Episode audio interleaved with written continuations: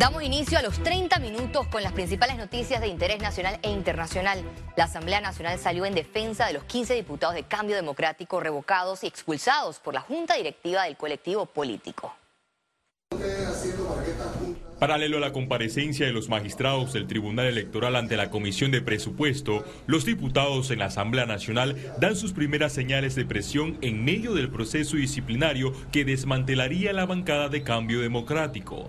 Consideramos pertinente recalcar nuestra posición con referencia a una entidad autónoma, independiente, con fuertes valores democráticos que se ha ganado el respeto de la ciudadanía como lo es el Tribunal Electoral de Panamá.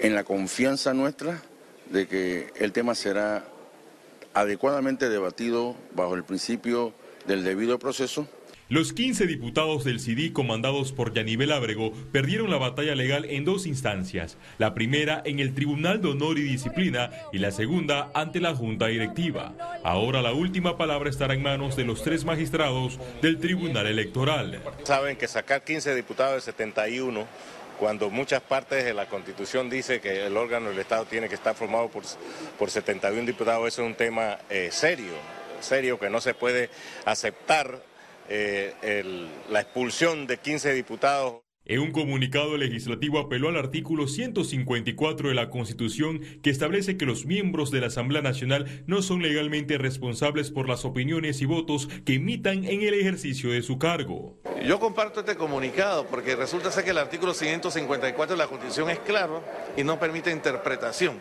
La Asamblea no presiona al Tribunal Electoral. La Asamblea lo que quiere es que eh, el tribunal toma una decisión, ¿no? Porque en realidad se, está, se estaría sentando un precedente. Los diputados disidentes que no tengan una sentencia ejecutoriada y definitiva podrán continuar con sus labores en el Parlamento. Félix Antonio Chávez, Econius. La Asamblea Nacional retomó la discusión de la eliminación de los acuerdos de pena en los casos de delitos sexuales. El debate surgió tras el prohijamiento del anteproyecto de ley presentado por grupos pro familia, quienes exigen una reforma profunda al artículo 220 del Código Procesal Penal. Que los agresores sexuales, las personas que están siendo sometidas a un proceso por cometer un delito de, eh, contra la libertad e integridad sexual, no puedan firmar acuerdos de pena, porque hemos visto que muchos de estos agresores sexuales están acogiéndose a estos acuerdos de pena para que eh, ser beneficiados. La base de la discusión son los índices reportados por el Ministerio Público. Eh, nosotros hemos tenido acceso a estadísticas que sostienen que entre enero y junio de este año se han dado 3.027 casos de delitos contra la libertad e integridad sexual. Solamente en 24 días, señores, han aumentado a, más de 700 denuncias producto de este tipo de delitos. Más de 500 casos al mes a nivel nacional.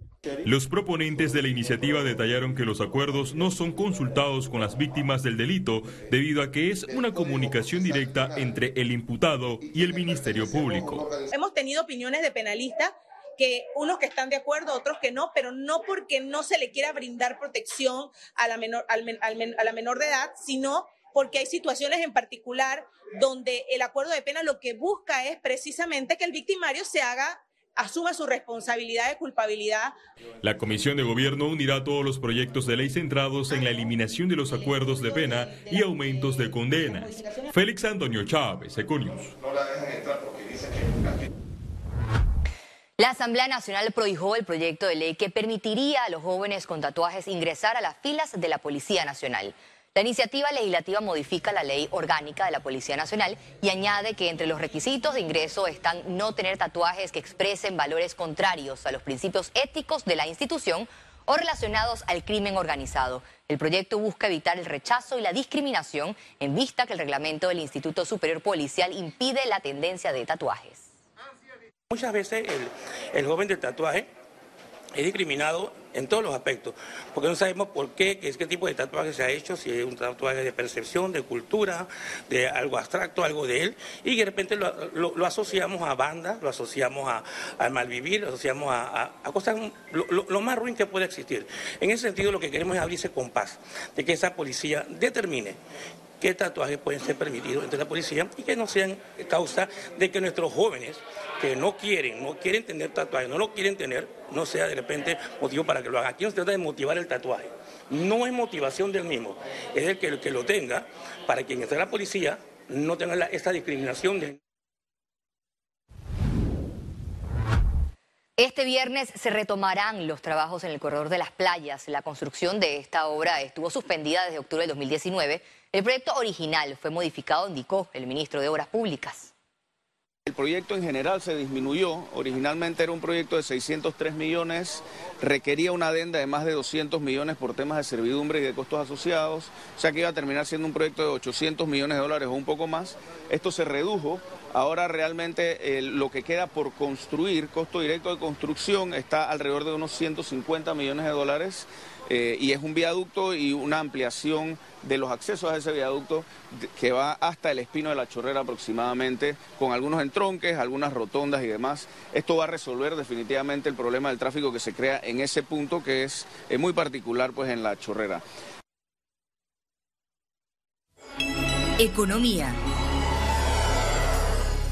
La Bolsa Latinoamericana de Valores reunió a inversionistas para presentar las novedades del mercado panameño.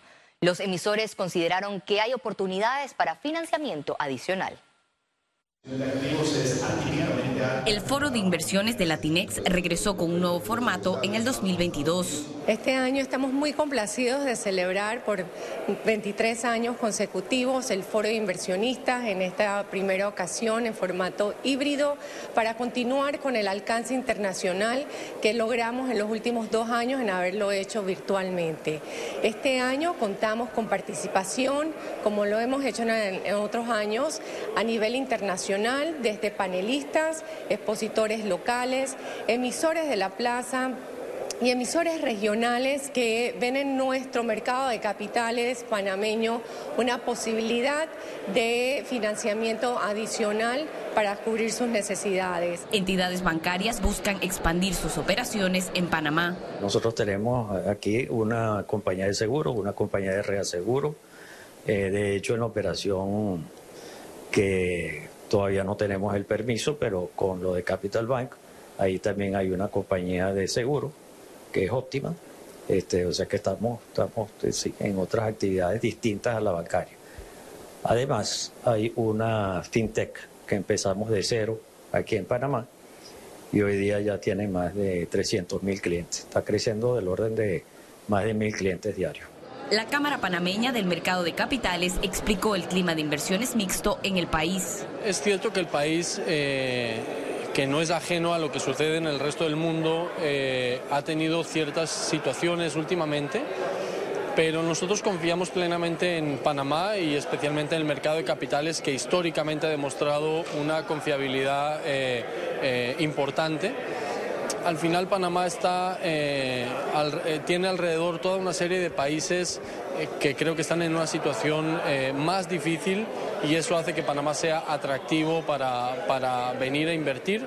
Los inversionistas llevarán su debate a otras fronteras con el Foro Internacional de Emisores de los Mercados de Valores de las Américas a realizarse este viernes. Gabriela Vega, Econews. Microempresarios aprendieron sobre las ventajas de digitalizar sus negocios en el primer taller de Tigo y la Cámara de Comercio e Industrias de Panamá. La primera sesión abordó el tema de la digitalización. La empresa de telecomunicaciones demostró que este proceso aumenta las ganancias de los negocios en un 20%. El expositor de la rama Tigo Business ofreció herramientas para los emprendedores. Una está asociada a todo lo que es llevar a tu compañía a, a un ambiente online se llama Smart Business, tiene varios módulos. Uno de esos módulos te permite poner tu, tienda en línea, poner tu catálogo en línea, incluso permite que el usuario al final compre en línea.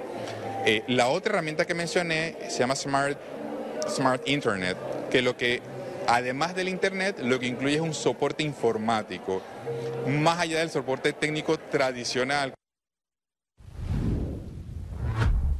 La Cámara Panameña de la Construcción solicitó al presidente Laurentino Cortizo la agilización de los trámites para el pago de las cuentas pendientes a empresas contratistas. El gremio del sector construcción reconoció las acciones adelantadas por el Ejecutivo en la gestión de un crédito extraordinario por 300 millones de dólares para hacer frente a las obligaciones pendientes con contratistas del Estado. Sin embargo, recordó que este monto está pendiente de aprobación por parte de la Comisión de Presupuesto de la Asamblea Nacional.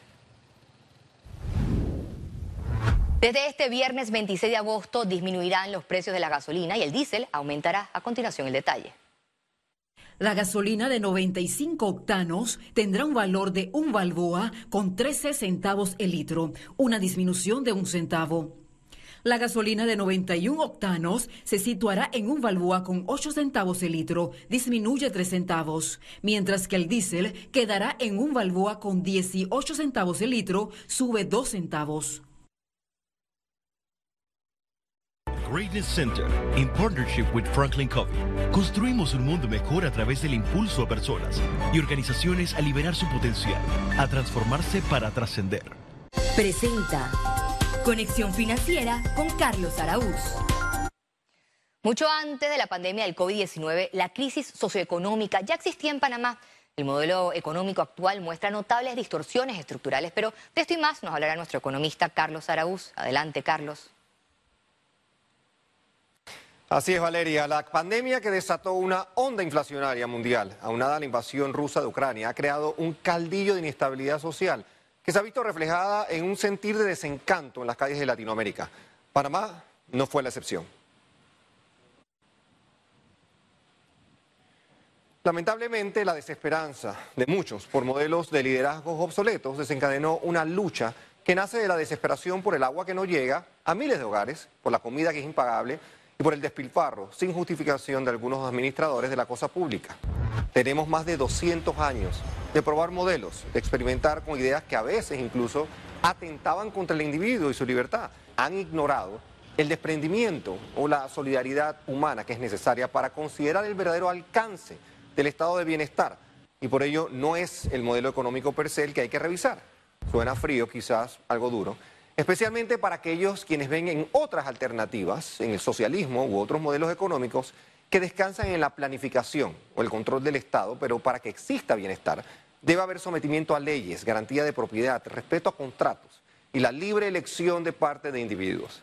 El sistema de precios es solamente el reflejo de cómo la sociedad se organiza para determinar a la producción de qué bienes se les destinará mayor esfuerzo. En una economía planificada, el sistema de precios ha sido sustituido por el cálculo económico que hace el organismo de planificación, bajo el argumento de que el mercado es imperfecto. El modelo de economía planificada, socialista o comunista, en su forma más pura, con intervención del Estado, controles por doquier, simplemente está destinado al fracaso, porque no existe en el mundo ningún centro de planificación capaz de manejar el valor que los millones de personas damos a la inmensa cantidad de bienes disponibles. Ese es el modelo económico, ni más ni menos. El modelo económico no es nada más que la representación en la que los seres humanos actúan en el ámbito económico.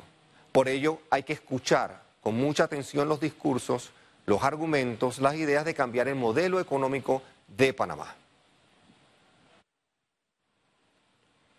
Tal acción invita a ser altos y a buscar los motores que generen bienestar sin distorsiones, sin preferencias, sin más subsidios, sin monopolios que solo sirven para endeudar más a un país ya terriblemente desigual.